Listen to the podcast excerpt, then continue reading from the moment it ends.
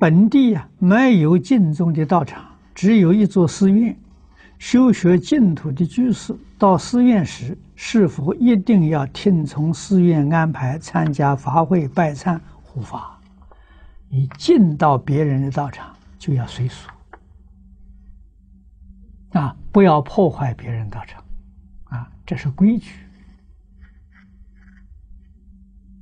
啊。古大德有一句谚语告诉我们：“临动千江水呀。”不动道人心啊！这个这个道场，他修的这个法门啊，已经成了习惯了。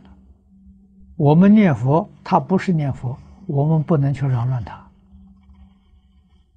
啊。所以这个是佛门的规矩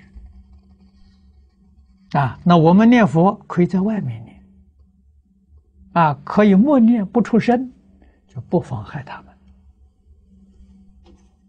啊，这样就好啊。